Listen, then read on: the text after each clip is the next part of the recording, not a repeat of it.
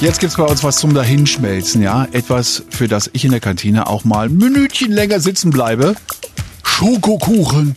Der Tod jeder Bikini-Figur. Luftig, lecker, süß, aber nicht zu süß, ja, ist wichtig. Und nie zu trocken, am besten klanschig, oder? Oh.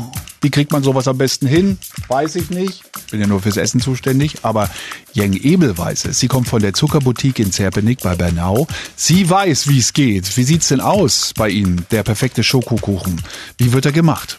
Also sehr schokoladig, nicht zu süß, nicht zu viel Zucker drin und saftig, feucht. Ich verwende keine Schokoladentasse, sondern pure Kakaopulver, pure gute Kakaopulver. Daraus ja. entsteht schöne Kuchentorte. Mmh, Eigelb, Butter, Mehl, Zucker, Milch, Backpulver müssen da noch rein und dann ganz wichtig, nicht zu lange umrühren. Weil, wie wir wissen, im Mehl äh, gibt es immer so Glutene oder Kleber.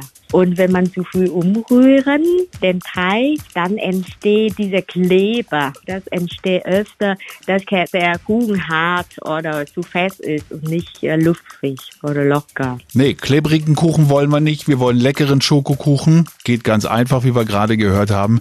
Jeng Ebels Lieblingsrezept finden Sie übrigens auf antennebrandenburg.de.